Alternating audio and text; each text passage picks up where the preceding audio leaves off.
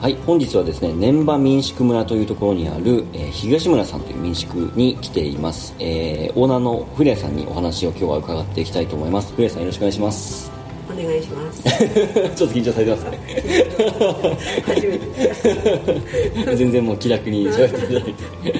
まあ少し本当はちょっとこの収録の前にあの宿のこととかいろいろお話伺って、えー、ともう本当はそれを録音しておけばよかったんですけどっていうぐらい面白い内容だったんですけれども、と、まずはじゃあこの最高エリアっていうところに、まあ、民宿をずっと経営されていて、まあ、特に去年コロナっていうものがあって大きく世の中の状況が変わったわけですけれどもそのコロナの前とコロナになってからっていうこの違いみたいなものっていうのはどういうふうに感じていらっしゃいますか？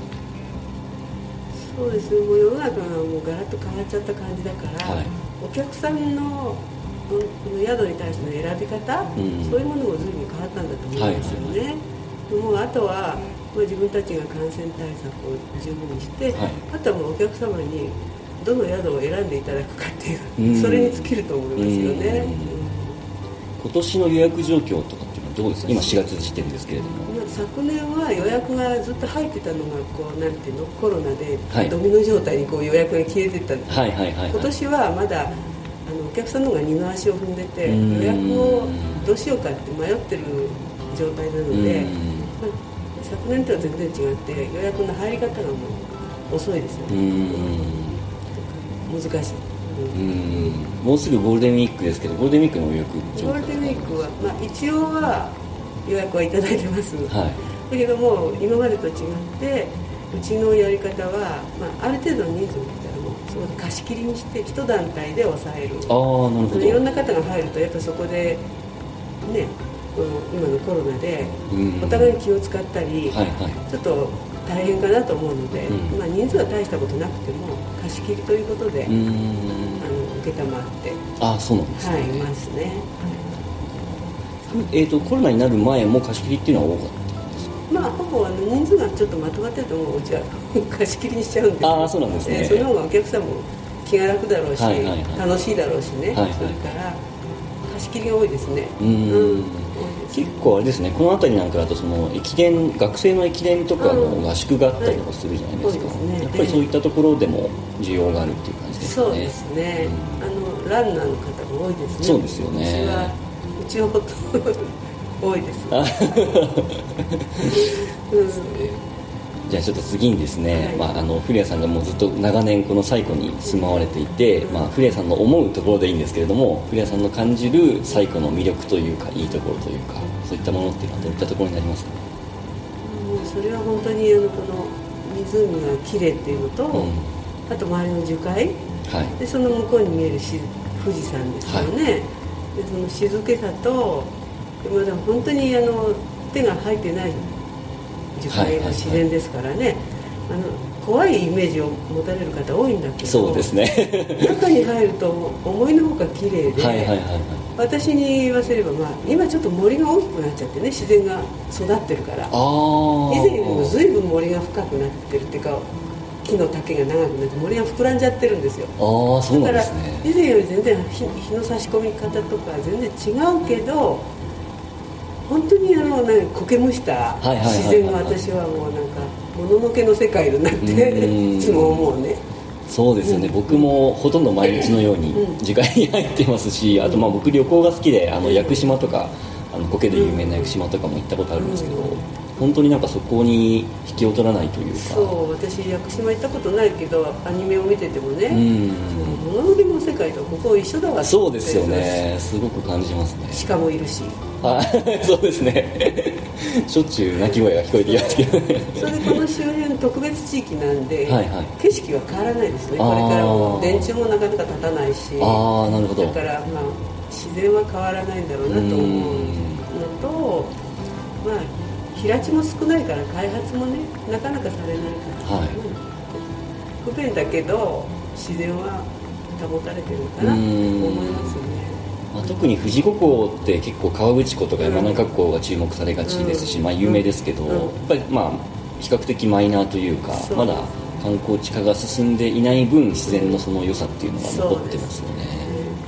こう夜なんか本当ね真っ暗闇で。そうですね。それがいいんだけど。はい。星なんかも綺麗に見えますもん綺麗ですね。でうちのところは湖近いから、はいはい。夜こう窓を開けると静かな時は魚がポチャって跳ねる音が聞こえる。あーそれぐらい静かってことです静かですね。へえすごいですね、まあこのね暗闇が怖い人は無理だけど。まあでもなかなか今ってもう特に都会に住んでるとですけど、暗闇の感覚が多分あんまりない方が多いと思うんですよね。そうですよね。家では当然はい。そうですよね。街歩いてても24時間どこかしらの電気がついてるじゃないですか、本当に真っ暗な外の世界ってあんまり皆さん経験したことない方多いんじゃないかなとそ思うのでうですね。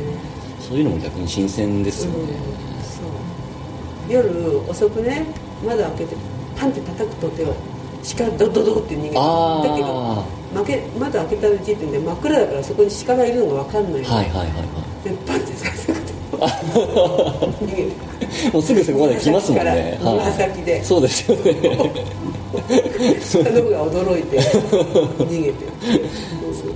そうそうじゃあちょっと最後にですねこの東村さんの民宿東村さんの、えーまあ、施設の内容だったりとか、あの結構バーベキューうん施設っていうんですかね、うん。そこも充実してて特にもう先ほどの話じゃないですけども、団体さんで来れるにはすごいいいところじゃないかなと思うんですけどなんかこだわっているところとかおすすめなところとかありますかね？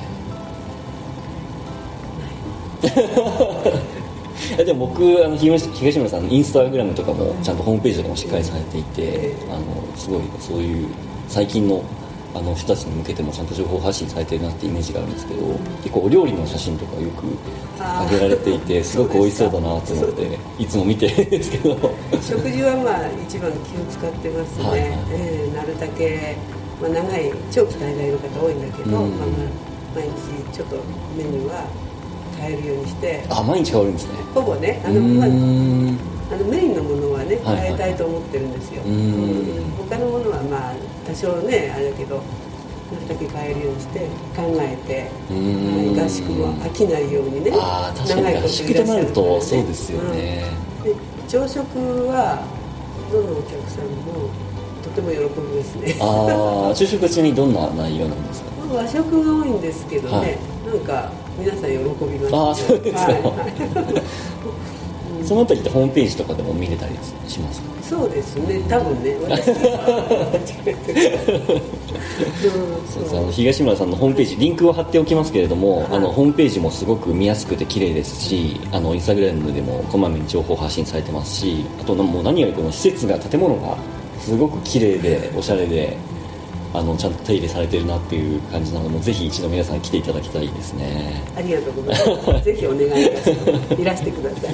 まだじゃあ今年に関しては夏の予約はそんなにまだ入ってうんまあぼちぼち入ってるって感じですね。だけどやっぱ学校さんの方針がねそうですよね。決まらないでしょ。固まらないとなかなか。うん、そうそう。学校はもう本当に教育委員会でね中止といえば中止全部中止だから、はいはい。厳しいですよね今年は無理かなまだね。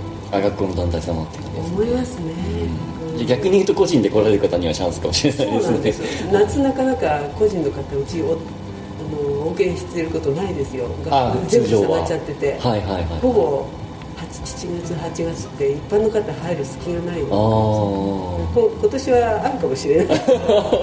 チャンスですね。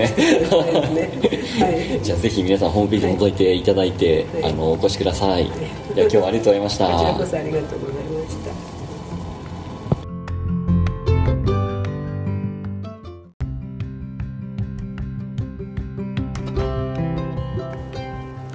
はい、えー、では本日はゲストの方に、えー来ていただいております、まあ、ゲストというか宿泊のお客様ですね。に来ていただいて、えーちょっと Voicy を取らせていただいてます、えー今田さんご夫妻です。よろしくお願いします。よろしくお願いします。えっと今田さん、まあ、実は、まあ、大森さんですよね。もともと僕は、はい。奥さんの方と実は昔ちょっとあのいあとあるイベントで知り合ってはい。で今回はその SNS の DM の方で、えー予約をしてきてくださって、まあ、ツアーに参加してもらったりとかはい。宿に泊まってもらって、まあ、ご飯食べてもらったりとかいろいろこう感想をね聞かせていただければと思いますので、はい。えーまあ、今回2泊していただいてはい。最後は初めてですよねはい。はい初めてです。最高来ていただいてどうですか？まあちょっとゴールデンウィークで道が混んでたとは思いますけれどもああでもそうですねあの千葉からあのこちらの方に来たんですけれども、はいまあ、最初割と混んでるエリアに行ってしまってああこれはと思ったんですけど、まあ、その後この宿にチェックインするために来たらこの周りは割と静かでううんんなんかそう全然普段過ごしてる場所とは違う空間に来られてなんかほっとした。いい雰囲気です。最初あれですよね元巣のあの富士芝桜祭りの方に行かそうれてそう。そうがすごい混んでてっていうそこがねさすがにゴールンデンウィーク中だからすごい混んでたんですけど。ううんんそれに比べたらこっちは全然静かな感じで、んんん。そうですよね、はい。でまあ最初チェックインされて、はい。で2日目の昨日ですね、はい。あのまあアクティビティツアーのちょっとモニターになっていただいて、はい。え ーまあ、お二人ねよく僕あの登山とかされてるのをインスタとかで見ていてお子様をこう背負われて。はい。な ので、まあ、体力はあるっていうのはしてたのではい。あちょっと今考えてたコースにあの三湖台っていうね高台になっていて、まあ、上から樹海が見え見下ろせたり、まあ、富士山がドーンと見えたりっていうところにお連れしたんですけれどもはい。どうでしたか？昨日登ってみて。昨日そのえっ、と樹海ツアーっていうふうに聞いてたんで、はいはいはい。その樹海に対するイメージって多分一般の方が持たれてる、まあ、怖いとか暗いっていうイメージをも、うん。を私自身が持っていて、うん。でうんなんか一人で行くのはちょっと抵抗があるなっていう感じだったので、まあ、ツアーであの連れて行っていただけるのはすごくあのありがたいなというところでうん。参加させていただいたんですけれども、まあ、実際その樹海に入ってみると、まあ、季節柄もあるとは思うんですけれども結構新緑うんが、あのたくさん見られてこうすごい明るい感じがしたんですよね、うんまあ、お天気に恵まれたっていうのもあるとは思うんですけれどもね。すごいなんていうんですかね爽やかな空気がその樹海の中をこう漂っている感じがしてまあもともとのイメージが若干こう暗いイメージだっただけにっていうのもありますよね。そうですね。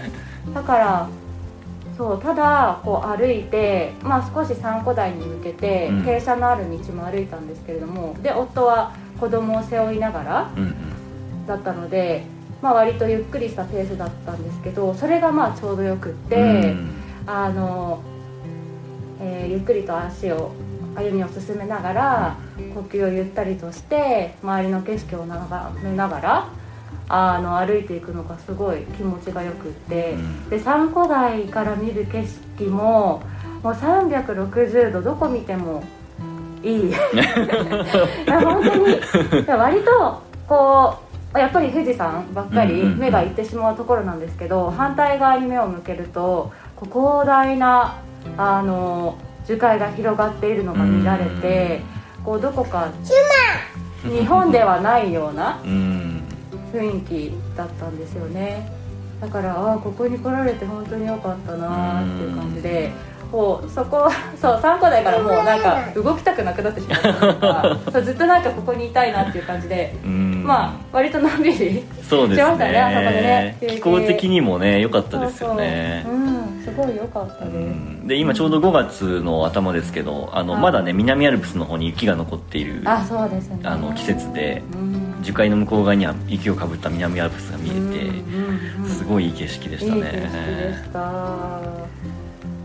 時間配分とかペース的にはどうでした？あ時間配分もペースもそう小さい子供がいながらも、あのそうマイペースに歩くことができたんで全然きついっていう感じはしなかったしこう楽しみながら歩けたなっていう感じですね。ああよかったです、うん。ちょっと今後の参考にさせていただきます、はいそれは。はい で、えっと、昨日と夕食もねうちの方ではい。取っていただいて、1日目の夕食は、まあ、いろりでいろいろねあの、はい。お肉とかお魚とかお野菜とか焼いていただきながら食べていただいて、まあ、はい昨日もちょっとほうとうをね、はい。あ の山梨ということでほうとうも食べていただいてるんですけど、はい。まあ、特にいろり焼きってなかなか普段経験ないと思うんですけどね。うんうん。どうですかね？いやってみて。なんかすごい最初はどうどう焼けていくんだろうってういうん。あの楽しみではあったんですけど、うん。結構じっくり火をこう入れていく。うんうんここう素材がじっくり焼けていくのを待ちながらこう家族でお酒を飲み、うん。そういう時間もすごい楽しかったし、うん。あと地地産地消の食材をメインに、あのーまあ、牛肉もそうですし、うん。お野菜もそうですしあとヒメマス。ヒメマス。はいはいはい。ヒメマスもすごい最古で美味しくて採れたヒメマスですね。はいはいうん。堪能してできました。ね堪能させていただきました。で今日最終日はねあの、はい奥さん朝からあの自転車に乗ってサイクリングと、まあ、し森林浴ですか？すね。行かれててすごい早かったですね。6時ぐらいにもう出られてましたよ。あ6時じゃないか。もっと。5時ですね。5時ですよね。そうなんかねここにいると2階が寝室なんだけど、はい。自然とこう日の出とともに部屋に明かりが入ってうん。目が覚めるんですよねだから本当に日の出とともに目を覚ましてで軽く身支度をして今日はそうそこのレンレンタル、サイクル自転車を貸していただいてで、まあ、最後一周しようかなと思ったんですけどその前にこう竜宮洞窟ですね。竜樹海の中にある。はいはいはい、に行く道があったのでそこにちょっと 足を踏み入れてみてで軽く森林浴をして、うん。でそこで30分ぐらい過ごしてでゆっくりと最古周りを一周して帰ってくるっていうので大体2時間弱ぐらい 結構ね出られてましたもんね。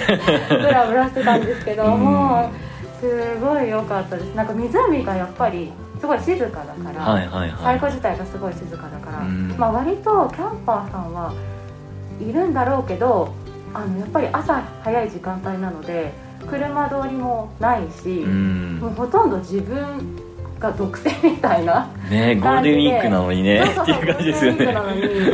あすごいいい時間でした。なんか朝こんな風に過ごすのって本当いいなってうん。感じました、まあ、特に樹海はあれですね。昨日一回森に入ってるからあそうそうそう。今日もちょっと安心していけたっていうのはありますよね。そうそうそれはありますね。うん。そう昨日入ってなかったらいきなりね多分行こうとは思わなかったです。うん。昨日入ってみてすごい印象がよくって気軽に足を踏み入れられるっていうのがあったんで、うん。今朝一人でもそう行こうと思いました。うん。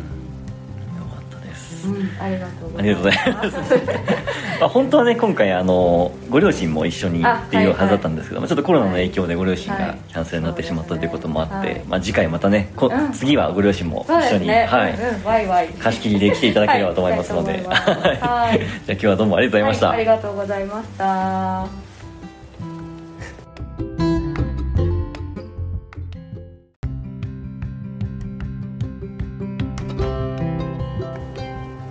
はい、えー、では本日はゲストの方に、えー来ていただいております、まあ、ゲストというか宿泊のお客様ですね。に来ていただいて、えーちょっと Voicy を取らせていただいてます、えー今田さんご夫妻です。よろしくお願いします。よろしくお願いします。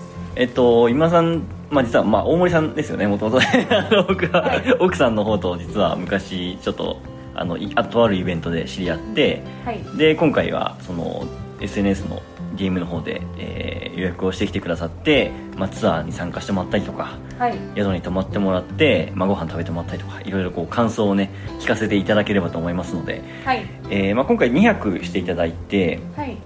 最高は初めてですよね。はい、はい。初めてです。最高来ていただいてどうですか？まあちょっとゴールデンウィークで道が混んでたとは思いますけれども。ああでもそうですね。あのー千葉からあのこちらの方に来たんですけれども、はいまあ、最初割と混んでるエリアに行ってしまってああこれはと思ったんですけど、まあ、その後この宿にチェックインするために来たらこの周りは割と静かでううんんなんかそう全然普段過ごしてる場所とは違う空間に来られてなんかほっとした。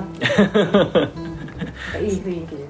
最初あれですよね元巣のあの富士芝桜祭りの方に行かれてそうそうそう。がすごい混んでてっていう。そこがねさすがにゴールデンウィーク中だからすごい混んでたんですけど。うん。うんそれに比べたらこっちは全然静かな感じで、んんん。そうですよね、はい。でまあ最初チェックインされて、はい。で2日目の昨日ですね、はい。あのまあアクティビティツアーのちょっとモニターになっていただいてはい。え ーまあ、お二人ねよく僕あの登山とかされてるのをインスタとかで見ていてお子様をこう背負われて。はい。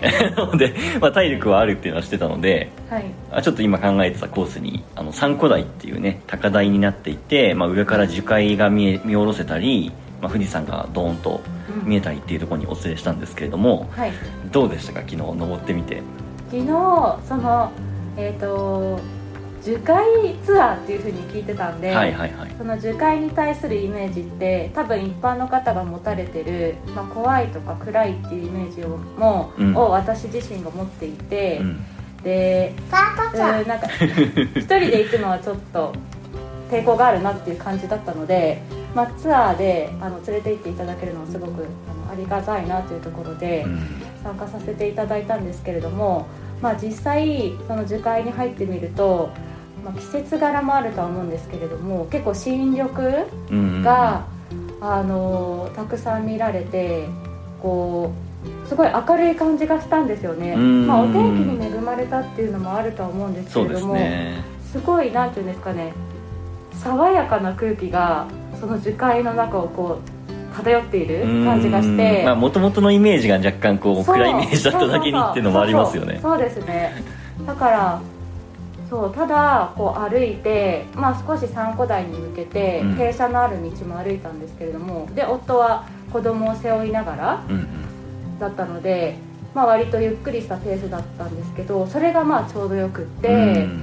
あの、えーゆっくりと足を歩みを進めながら呼吸をゆったりとして周りの景色を眺めながらあの歩いていくのがすごい気持ちがよくって、うん。で三湖台から見る景色ももう360度どこ見てもいい。いや本当に割とこうやっぱり富士山ばっかり目がいってしまうところなんですけど、反対側に目を向けるとこう広大なあの樹海が広がっているのが見られて、こうどこか日本ではないようなうん。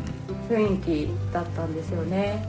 だからああここに来られて本当に良かったなーっていう感じでこうそこそう3個台からもうなんか動きたくなくなってしまったとか そうずっとなんかここにいたいなっていう感じでうん。まあ割とのんびりそうですしましたねあそこでねね気候的にもね良かったですよね。そうそう。うんすごい良かったうです、ん。で今ちょうど5月の頭ですけどあのはいまだね南アルプスの方に雪が残っているあそうですね。あの季節でうん。樹海の向こう側には雪をかぶった南アルプスが見えてうんうんうんすごいいい景色でしたいい景色でねした。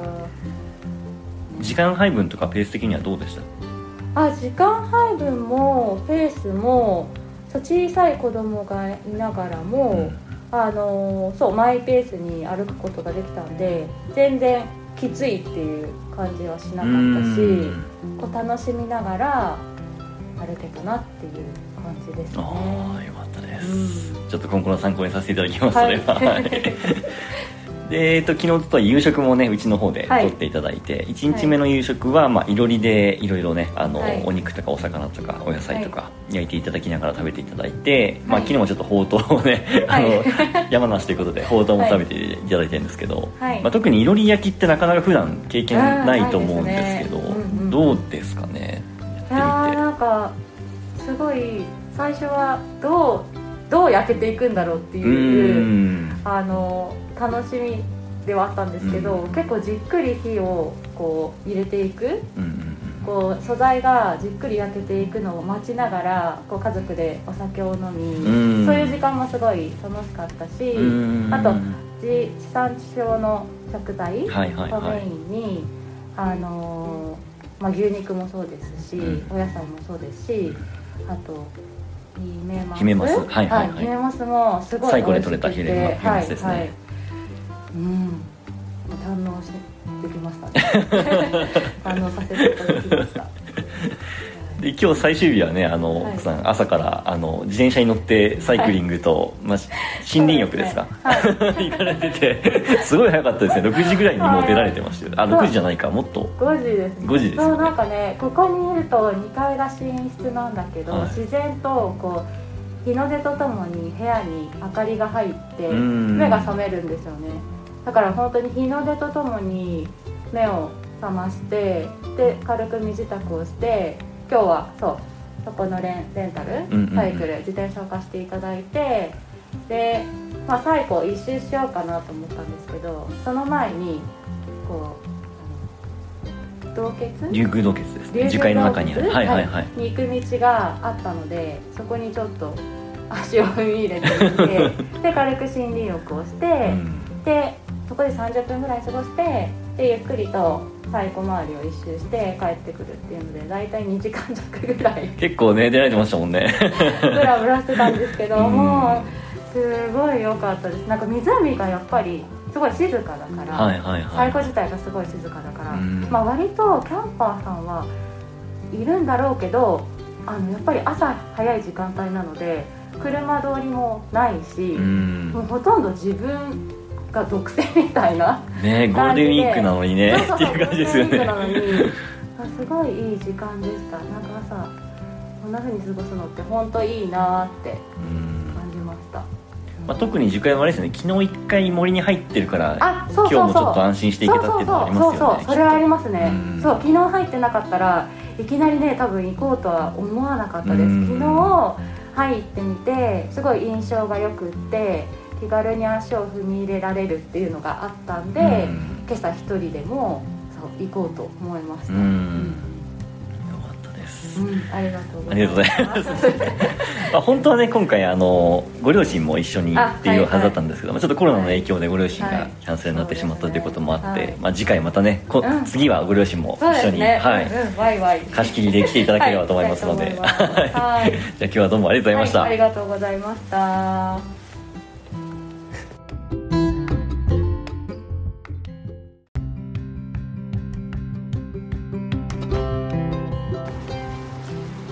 はい、えー今日はですね西湖の近く鳴沢村というところにあるソーラーカフェに来ております、えーソーラーカフェを運営していらっしゃる今日は、えージェイクさんとジュリカさんにお話を伺っていきたいと思います。よろしくお願いします。よろしくお願いします。ではまずお二人の紹介というか自己紹介をお願いしてもよろしいでしょうか？はい。じゃあ初めましてあのジェイコブ・ライナーです。あのアメリカのニューヨーク州の生まれ育ちでコーネル大学で自然資源の勉強をしててでもう自分の20代であの日本に遊びに来てでこの富士五湖富士山の周辺に気になっててで自分の建築デザインと、まあ、農業の会社をもう20年前で始まってて。最初日本に来られた時はいきなりもうこの富士五湖エリアに来ら最れた初は東京でちょっと仕事があってで、まあ、5年ぐらいで東京で住んでて、はいでこの近くであの知り合いが広い土地を買って、でそのエコファームを作りたくて、はい。でそこのマスタープランニングとあの建築デザインをあの仕事しに来て、でそしたらこのあの、まあ、富士山の周りの木になってて、はいはいはい。東京近いし、はい。で基地自分のもう会社を作るようだったら東京よりこの辺が土地広いし東京もパッパって行けるし、はい。で空き家とかいっぱいあるんで資源がいっぱいあったんで、はい。でも全然寂しいところでいろんな可能性があるかなと思ったからちょっとこっちも頑張り始まったって感じです、わかりました。じゃあジュリカさんお願いします、はじめまして。ジュリカさんって僕言ってますけど、あの日本人の方ですかね、はい ちょっとジェイクさんの奥さんがジュリカさんなので、はい、純粋日本人です。はい。でもともと地元です私は、ははい。で地元で、えっと、大学卒業して東京で仕事してたんですけども、まあ、東京からこっちに戻ってきてで自然にこう携わる仕事とかあの、まあ、ジェイコブの手伝いとかをして今に至るっていう感じですね、はい。で、えーまあ、この鳴沢村、まあ、西湖周辺の方で今活動されているということなんですけれども、はえーまずお二人が思うこの,、まあ、この辺りの地域の魅力だったりとか、えーそうですね。他にはないところだったりとかっていうのをちょっと簡単にお伺いしてもいいでしょうか、まあ、まずここは東京近いであの車でまあ1時間ちょっとではい。行ったり来たりできるんで,、でもう自然の中大自然でもうどこでも行ったら、まあ、これ店とかいろんないいところあるけどもう大体歩いたら 300m ぐらいでもう山に入っちゃうから、はい。もう自然の力が強くて、うん。やっぱり富士山があのもう毎日見える、でも自然も見える。なんはい。か地球が見えるって感じで、うん。でこの辺の天気とか土とか水は全部もう富士山が作ってくれてるんで、はい。まあ、神様の、まあ、神社の中に住んでるみたいでうん。私はもう東京に住んでた時で自然があまりなくてでもあの神社はすごくああの好きで,、はいはい。で神社の中にその自然とか動物もなんかそういう集めるところで、まあ、私はまあここはもう大きい神社って感じで。神社らしいだもんね、うん。何かにつけて神社行きたい。もんそう。でまあ畑ができます。で、自然が強くてまあでも観光地もあるから東京のもうみんな簡単で来てくれるし、から自分のもうものを作ったり作品してると、東京の社長とか友達も呼べるところですごくいいところでベースにしましたね、今具体的には、えーとまあ、ちょっとこの収録の前にも少しお話伺いましたけれども、えーとまあ、建築とかそうですね。あの、まあ、建築デザインと、まあ、土地、まあ、やりながら不動産とか、はお客様がうちはエコハウスとか、まあ、自給自足の建物とか、あの用意してったりで建物、まあ、うちが欲しいとかうちを建てたいとお客様が来るとでもやっぱり土地も必要から、うんそうですね。そしたらまあここの地元寝かしてる土地がいっぱいあるんで,、でおばあちゃんじいちゃんが「えー、ここ売れる?」とかそういう感じでだからまあ 本当地元と仲良くしてがすごくあの、まあ、ベースで,、はいはい。でそれでまあ田舎のある資源と東京とかとあの都会のあのガップの間に入っててもうコネクションを作る。まあ、あとは日本で、まあ、いろいろあの、まあ、白馬とかニセコとかああいうところで、まあ、外人が入っててアウトドアスポーツとかいろいろ動いてるけどもやっぱり富士山で一番アウトドアスポーツが全部揃えてる。湖もあるしで湖であのフィッシングとかボーティングとかウィンザーフィンとかカヌーカヤックで山登りもできます、洞窟もあるしあのスキーもできるででここも日本のもうアウトドアスポーツセンターにもうなるつもりと思っててで,、まあ、でもなかなかそういう、まあ、意識がないというかそのやってる人が少なかったけどまあ、富士山登りでガイドさんがプロの若者がいっぱいこっちで集めるね夏、はいそのガイドさんたちがだんだん独あの独立していってで自分のカヌーの会社とかハイキング会社とかいろいろ作ってってでそこで、まあ、ここで、まあ、今から、まあ、もう結構なり始まってる。そのアウトドアスポーツとかのもうメインのところもう自転車バイキングとかマウンテンとかロードもすごいいいところでそれであのジュリカがあの、まあ、知り合ってで彼女はもともと富士山の登山ガイドで,、はいでそこのネットワークで若者がもうみんな自分でそれぞれ会社を作って、でそのカヤックの専門とかあのマウンテンバイクの専門の人たちとかあのが、まあ、だんだんあの強くなってるね。そうだね。で今のちょっとお話の、まあ、最初の方で、あの東京の人たちとこの地元の人たちを、ええ。まあ、コネクトするような役割を今されてるっていうことだったんですけど、ジェイクさんがまあこちらに来られた時に、うんうん。まあ、最初はやっぱりこう東京の方から来たっていう人え。えだと思われるじゃないですか、はいはい。そこからこう地域の人とつながっていく時に、まあ、苦労されたこととか、もう大変大変。うちのたくさんあるとは思うんですけど、古民家を再生してる一番最初の仕事で,、で最初の古民家を買った時で6年かかった。うーん。でもうあのおばあちゃんと話しててでお茶飲んでみかん食べて であいいようちは分かんないけど親戚を紹介しますでまたお茶飲んで食べて もう56年ぐらいで苦労してでやっとその,、うん、その時でもなんていうみんながこう自分の持ってる物件がもう価値がない。でこのうちはね。うん、古民家は貸さない売らない、何もしない壊すもしないんでん。自分のばあちゃんじいちゃんがにくれたものでお大事にしてるけどお大事にしてない。何にも動きがないんで。畑もそうでもうみんな畑も持ってるとあの東京から来る人がもう畑できないから貸さない。で貸さないうちにもうあのすすきがどんどん入って植物入ってでも全部ダメになっててもうすごい苦労一番最初無農薬畑を始まっててうちのソーラーカフェの店の周りに畑をだんだん借りてで一番最初じゃあ無農薬にやります。で隣のキャベツのおばあちゃんと挨拶したら「何育つ?」で言うってたら、でキャベツで言わないともうみんなもうあの相手してくれないって感じで,、でうちは無農薬でやる。であの頑張りましょうね。あのちょっとあの雪野菜とか、あの鳥がなくなったりいろんな環境問題あるからもういい方法を一緒に見つけようで教えてくださいって言ったらおばあちゃんが怒って「無農薬ダメだよ虫が来るよ」とか 怒られて反対されて、えで最初でもまあ10年ぐらいをやってて畑一生懸命。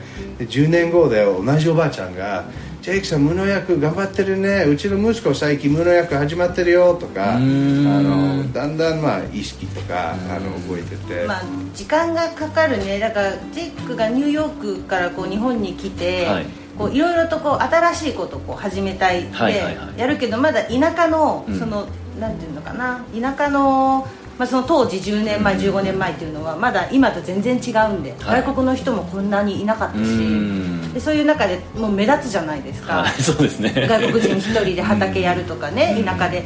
でもだんだんそれが今やっとそういうまあなんだろうエコとか、うん。その無農薬とか、ね持続可能とかね。そうそうやっとでやっと理解理解はしてもらえるようになってきた、うん。何この外人変なこと言ってんの？じゃなくて、うん。あやってるねって感じで理解はしてくれるようになってきたね、うん。そう。で最近やっと、まあ、あのだから外人だけじゃなくて東京からあの来て畑をやりたい人たちがいっぱいいるんで、増えてますね。うん。でまずで畑いっぱい空いてるけど、うん。貸してくれるところがなくてでうちを借りたい買いたいけど、貸してくれるうちもなくて、うん。でやっぱりまあこの富士五湖をあの5年前ぐらいで、まあ、Airbnb が始まった時で、はい。いろんなおばあちゃんじいちゃんとかあのもう始まっててやっとこの辺がもうあのウェルカムになってるんで、うん。東京の人たち外国人でもみんな、まあ、受けてくれてる最近で、なるほど。はい。じゃあちょっとあのもう時間が来てしまいそうなので、えー次回に、えー続きたいと思います。ぜひ遊びに来て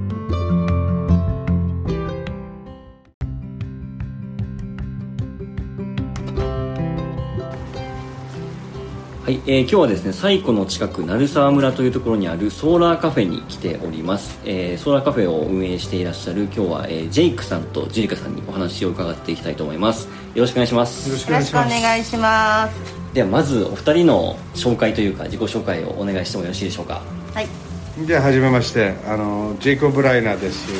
あのアメリカのニューヨーク州の生まれ育ちでコーネル大学で自然資源の勉強をしててでもう自分の20代であの日本に遊びに来てでこの富士五湖富士山の周辺に気になっててで自分の建築デザインと、まあ、農業の会社をもう20年前で始まってて。最初日本に来られた時はいきなりもうこの富士五湖エリアに来られた最初は東京でちょっと仕事があってでまあ5年ぐらいで東京で住んでて、はいでこの近くであの知り合いが広い土地を買って、でそのエコファームを作りたくて、はい。でそこのマスタープランニングとあの建築デザインをあの仕事しに来て、でそしたらこのあのまあ、富士山の周りの木になってて、はいはいはい。東京近いし、はい。で基地自分のもう会社を作るだったら東京よりこの辺がまあ土地広いし東京もパッパって行けるし、はい。で空き家とかいっぱいあるんで資源がいっぱいあったんで、はい。でも全然寂しいところでいろんな可能性があるかなと思ったからちょっとこっちも頑張り始まったって感じです。ね、わかりました。じゃあジュリカさんお願いします、はじめまして。ジュリカさんって僕言ってますけど、あの日本人の方ですかね、はい ちょっとジェイクさんの奥さんがジュリカさんなので、はい、純粋日本人です、はい。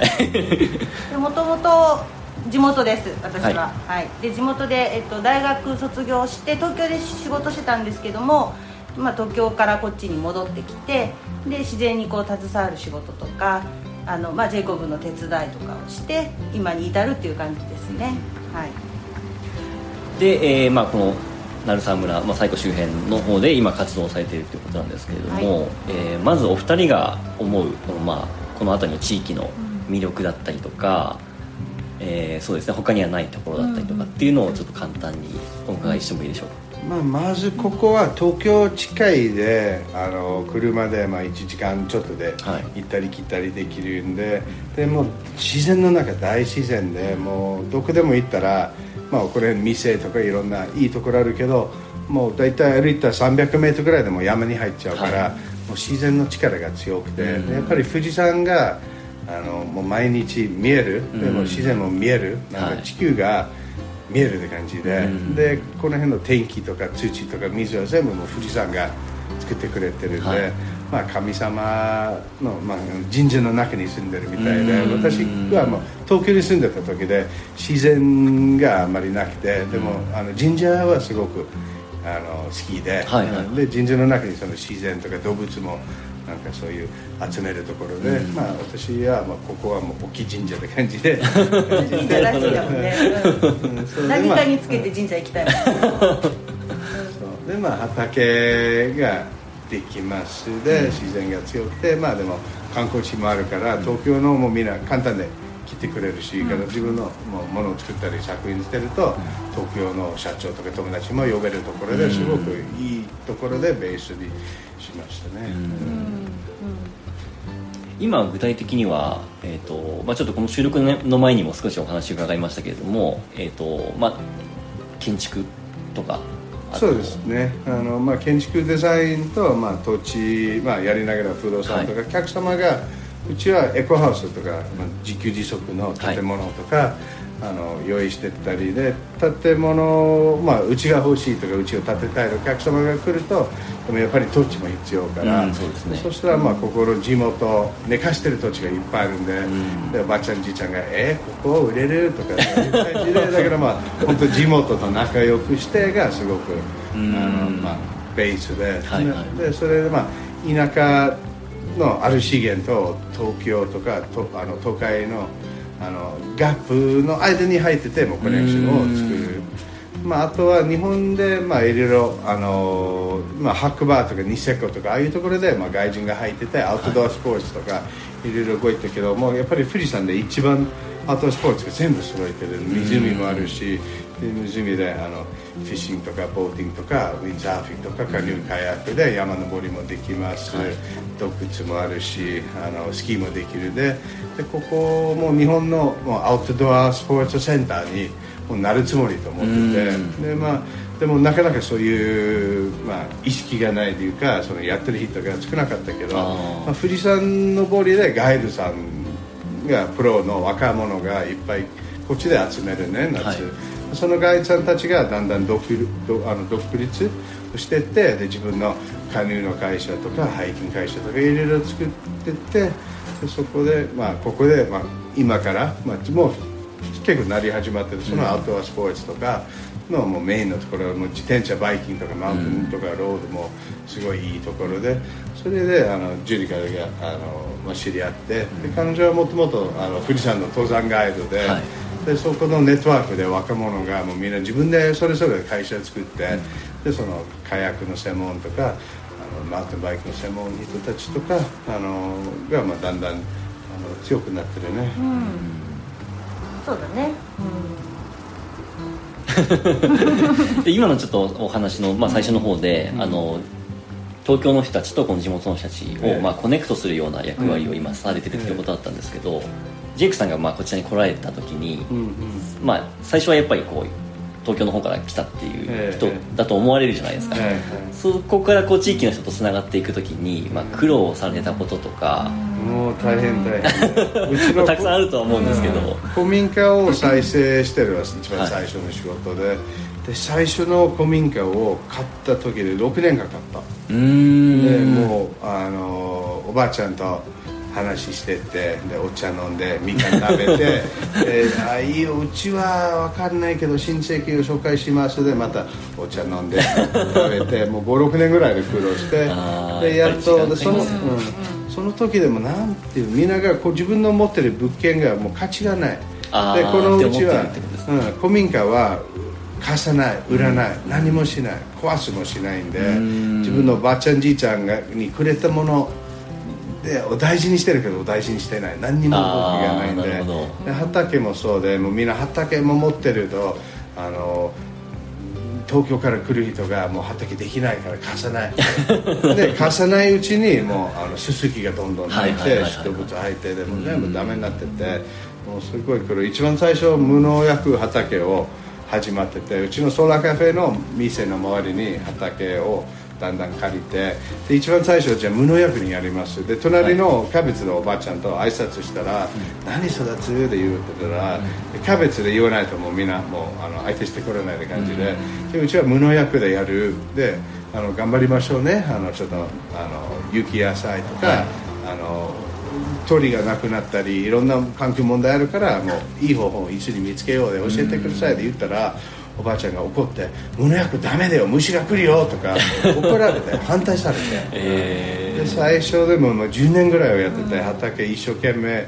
で10年後で同じおばあちゃんが「ジェイクさん無農薬頑張ってるね。うちの息子最近無農薬始まってるよ」とかあのだんだんまあ意識とかあの動いてて、まあ、時間がかかるね。だからジェイクがニューヨークからこう日本に来て、はいこういろいろとこう新しいことをこう始めたいってやるけどまだ田舎のうん。その、なんていうのかな。田舎の,、まあその当時10年前、15年前っていうのはまだ今と全然違うんで、はい。外国の人もこんなにいなかったしうん。でそういう中でもう目立つじゃないですか、はい そうですね。外国人一人で畑やるとかね、田舎で。でもだんだんそれが今やっとそういうまあなんだろうエコとかうん。その無農薬とか、ね、持続可能とかね。そうそう。だからやっと理やっとそして解理解はしてもらえるようになってきた。うん。何この外人変なこと言ってんのじゃなくてうん。あやってるねって感じで理解はしてくれるようになってきたね、うん。そう。で最近やっと、まあ、あのだから外人だけじゃなくて東京からあの来て畑をやりたい人たちがいっぱいいるんで、増えてますね。うん。でまずで畑いっぱい空いてるけど、うん。貸してくれるところがなくてでうちを借りたい買いたいけど、貸してくれるうちもなくて、うん。でやっぱりまあこの富士五湖をあの5年前ぐらいで、まあ、Airbnb が始まった時で、はい。いろんなおばちゃんじいちゃんとかあのもう始まっててやっとこの辺がもうあのウェルカムになってるんで、うん。東京の人たち外国人でもみんな、まあ、受けてくれてる最近で、なるほど。はい。じゃあちょっとあのもう時間が来てしまいそうなので、えー次回に、えー続きたいと思います。はい。ぜひ遊びに来てください Thank you.